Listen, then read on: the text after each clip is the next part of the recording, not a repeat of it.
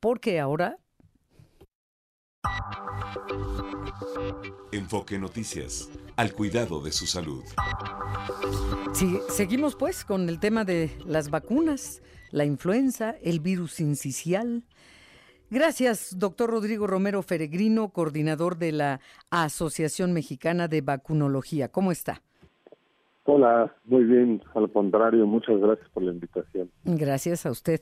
Oiga, eh, ¿cómo ve esta nota? No sé si alcanzó a escuchar algo cuando estábamos haciendo el contacto con usted, de que la próxima semana llegan a México miles de dosis de la vacuna moderna contra el COVID. ¿Cómo ve esto?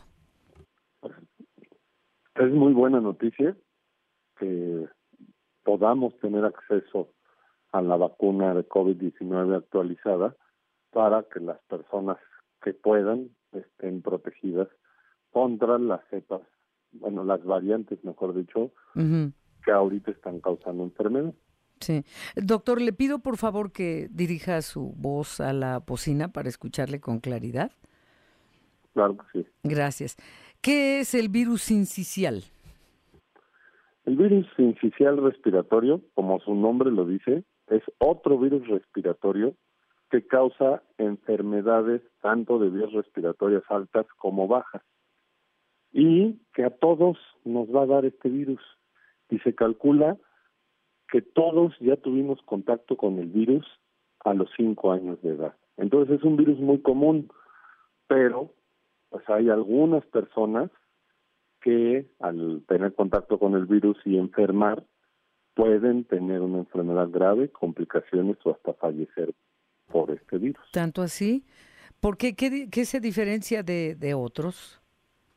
Pues la realidad es que esto es una característica de varios virus respiratorios. Lo mismo sucede con influenza, con COVID-19, virus inicial respiratorio, metaneumovirus, parainfluenza, rinovirus y bueno, tenemos un grupo muy grande de virus respiratorios que causan, como su nombre lo dice, enfermedades respiratorias. Y sobre todo, esto aumenta en esta época del año. De ahorita a más o menos marzo, aumentan las enfermedades por estos virus respiratorios.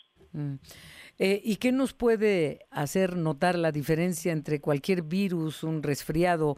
O sea, ¿cuáles son los síntomas para entender que, que es este tipo de virus el que nos está afectando y se puede complicar? No hay ninguna diferencia.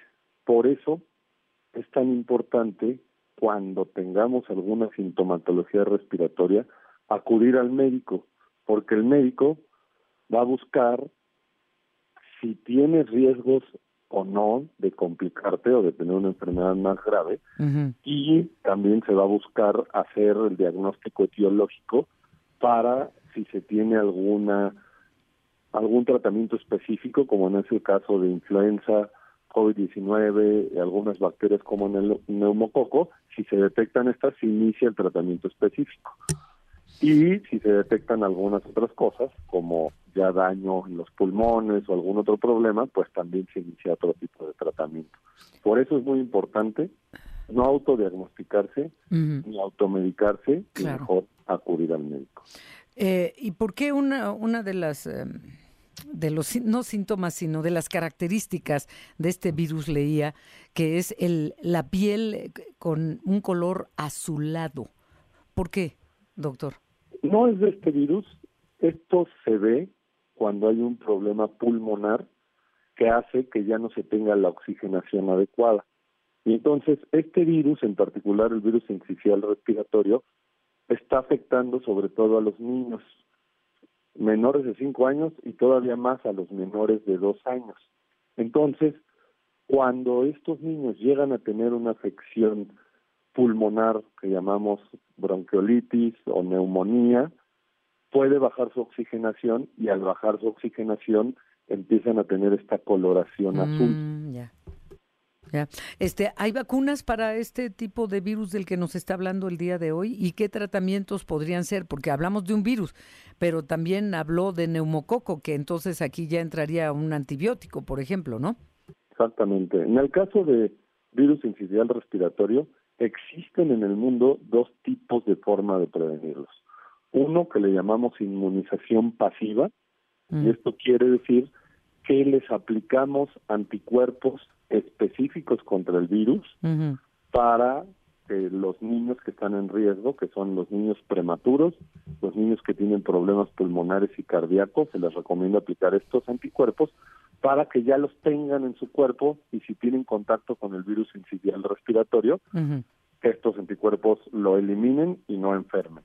Digamos, ah, perdón, es como una vacuna, pues. No es una vacuna porque la vacuna hace una inmunización activa, se llama. O sea, la vacuna pone a trabajar a nuestro cuerpo para hacer los anticuerpos. Esto ya se les dan los anticuerpos. Pero estos anticuerpos duran un tiempo y después se eliminan solos. Ah. En México... Qué diferencia tan interesante y notable, ¿eh? Sí, sí. En México tenemos, de estos dos anticuerpos que le digo, tenemos uno que se llama el palivizumab, que se aplica, se recomienda aplicar en esta temporada donde circula el virus incisional respiratorio, a los niños prematuros con enfermedades cardíacas y con enfermedades pulmonares. Si alguien tiene dudas si su niño se lo deberían de aplicar, su médico acudan con él, platíquenlo y él les dirá si se lo aplicamos o no. Y el otro grupo son las vacunas. Ahorita existen dos vacunas que se acaban de aceptar en algunas partes del mundo, como en Estados Unidos, que se aceptaron en marzo y en agosto, para prevenir la infección por virus incisional respiratorio en adultos mayores y en mujeres embarazadas.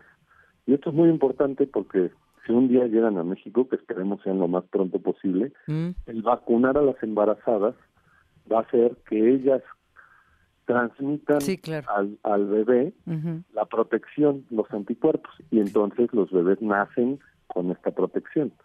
Entonces, pues esperemos que pronto, así como Ayer tuvimos la noticia de que vamos a tener la vacuna de COVID-19 actualizada.